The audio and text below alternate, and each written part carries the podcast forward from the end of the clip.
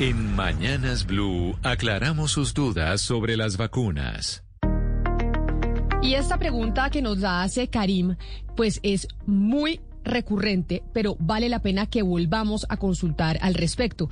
Nos dice Karim que su hijo es alérgico a la penicilina, que si sería contraproducente vacunarlo contra el COVID. Le preguntamos a María Isabel Buitrago, que es la jefe de aseguramiento de calidad de droguerías con subsidio.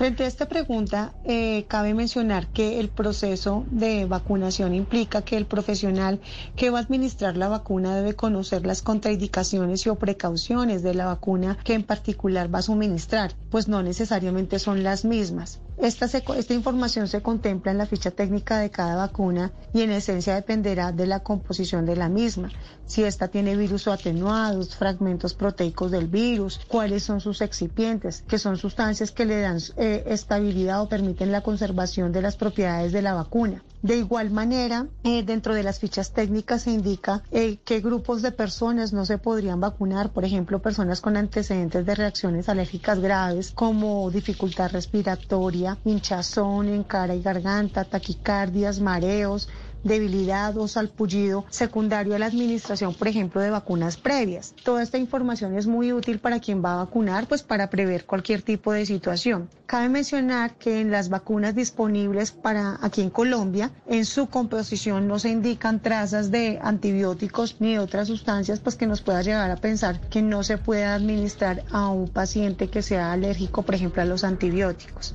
Esta información en particular es importante detallarla en el proceso previo a la vacunación, por lo tanto debemos estar muy informados de qué tipo de vacuna es la que nos van a suministrar y estar atentos a cualquier síntoma. Otra de las preguntas que nos llega a través de nuestra línea de WhatsApp de dudas sobre las vacunas es la siguiente y la hace John Jairo.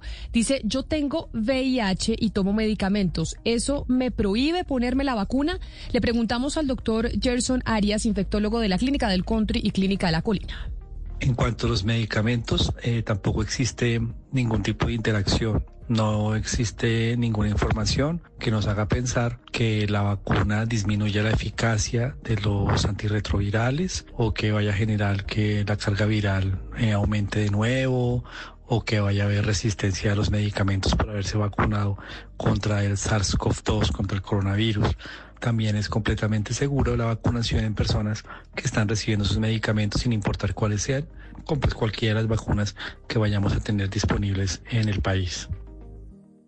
Ahí está entonces la respuesta del doctor Arias. Es que, Valeria, lo que sí es cierto es que incluso después del anuncio de Pfizer, pues ahí la gente tiene dudas sobre las vacunas y por eso es importante aclararlas. Porque como esto es tan nuevo y han salido tantas cosas, entonces la gente dice, bueno, ¿qué pasará? ¿Me vacuno? ¿Y cuáles van a ser los efectos que voy a tener después? ¿Qué tanto me tengo que cuidar? Y es importante que la gente después de la primera dosis no es que se vaya de fiesta, porque puede ser letal que usted se vacune y se contagie. Sí, porque hay evidencia que apenas uno adquiere la primera dosis se baja un poco la inmunidad eh, natural que uno tiene para después empezar a subir otra vez. Entonces apenas usted se vacuna parece que usted está un poco vulnerable y le toca estar en su casa hasta que usted tenga en verdad las dos dosis. Es que la inmunidad se adquiere con dos dosis, por eso cuando el presidente anuncia que se ha vacunado a tres millones de personas, pues esto no es cierto. Se ha puesto la primera dosis a tres millones de personas y se han vacunado para digamos, en aras de que tengan la inmunidad a menos de un millón de personas. Entonces, esto es importante. Las personas que se vacunan con su primera dosis tienen todavía que cuidarse, estar en su casa, estar tranquilos, porque la primera dosis no previene el contagio y tampoco previene la enfermedad grave. Entonces, pues sí hay que esperar las dos dosis para estar completamente inmunizado, Camila. Yo voy a dar algunos datos para que los oyentes entiendan cómo funciona la vacuna, sobre todo en Israel, que es, tal vez el, país que mejor lo está haciendo, Camila.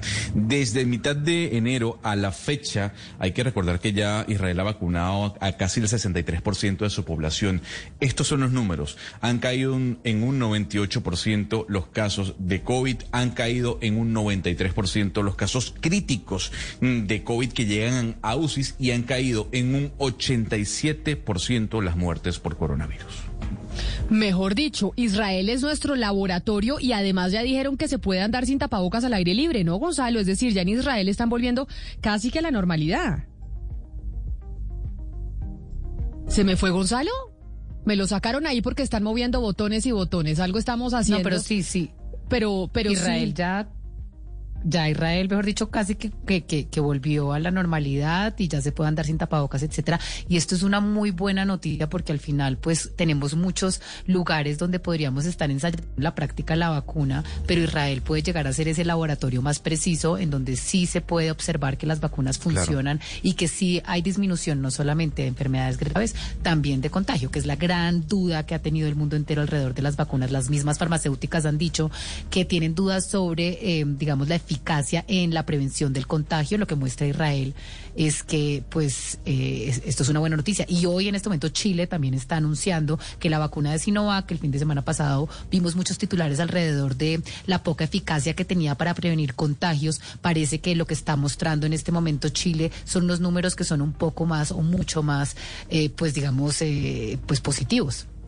Claro, a partir de este domingo, Camila, usted no tendrá que utilizar tapabocas al aire libre en Israel. Así lo anunció el Ministerio de Salud luego de semanas de debate, pero con los números que se están mostrando, en donde los casos han caído un 98%, los casos críticos han caído un 93%, lo que ha hecho Israel es básicamente empezar a abrir por completo. Ya hay que decir que a partir del 23 de mayo, Israel recibirá a turistas. Por los momentos sigue cerrada en sus fronteras, pero a partir del 23 de mayo ah, ya usted podrá viajar. O sea, buen viaje viajar allá. Sí, Tel Aviv, Jerusalén.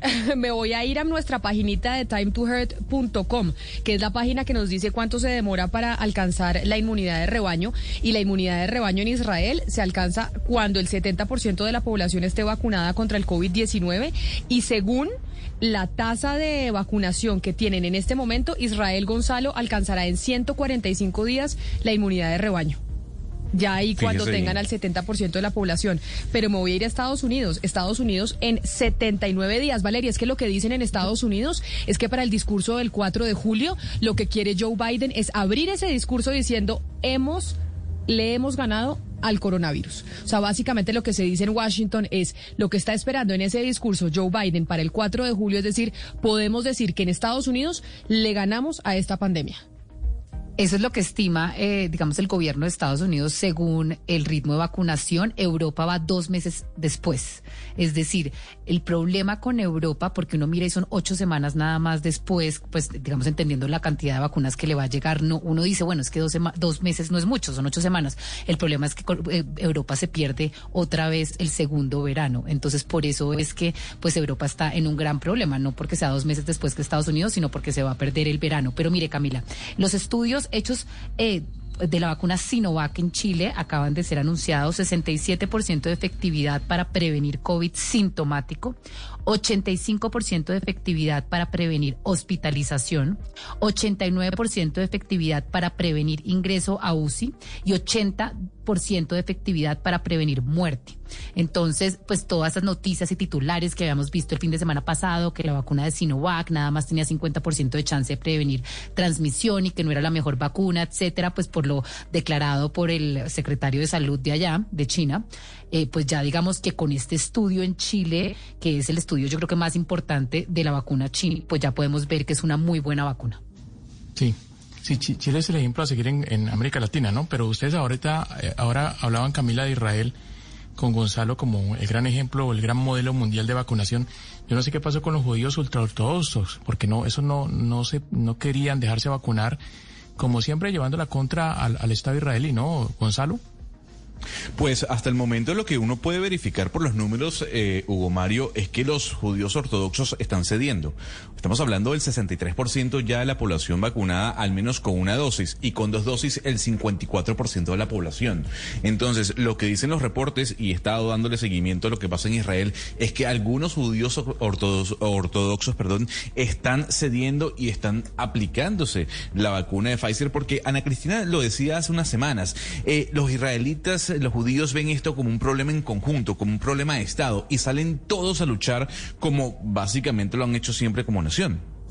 Sí, y además tienen eh, un sistema de salud muy bien organizado y todas las historias eh, clínicas tienen, es decir, tienen todo, la gente muy bien registrada. Gonzalo, pero, pero la preocupación aquí es que cuando uno se mete a este medidor, y Camila, el medidor que dijimos esta semana de Time to Hurt, uno entra y en Colombia todos los días la cifra parece más alta para llegar a la inmunidad del rebaño. Por ejemplo, si usted entra hoy, dice que nos faltan 721 días. Es decir, que cada día se vacuna el 0.18% eh, de la población y que para llegar a esa inmunidad de rebaño, que es cuando el 70% está vacunado, 721 días. Eso es muy preocupante. Aunque en Antioquia, eh, tengo que decirlo, estamos muy preocupados pues por el nivel de contagios y el nivel de muertes que ayer sí alcanzamos un pico eh, absolutamente eh, absurdo porque pues hubo 4.124 nuevos contagios y 114 muertos, pero se espera que muy pronto alcancemos los 500.000 vacunados por, por las cifras de, de vacunados que se están logrando, se está vacunando con más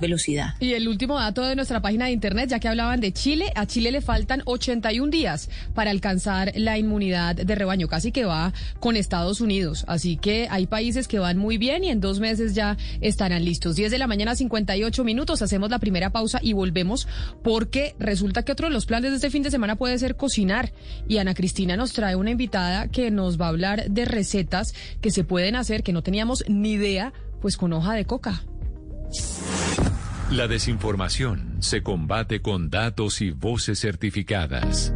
En Mañanas Blue, cuando Colombia está al aire, resolveremos sus dudas sobre la vacuna contra el COVID-19. Envíenos sus preguntas al 301-764-4108 y nosotros buscaremos un especialista que le responda. Blue Radio, la nueva alternativa.